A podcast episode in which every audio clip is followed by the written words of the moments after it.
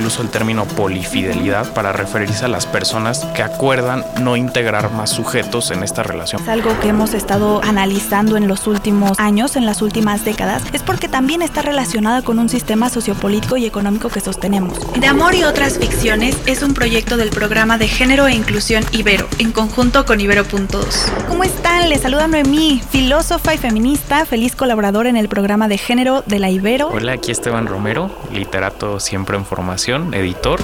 Escucha, De Amor y otras ficciones, tercera temporada.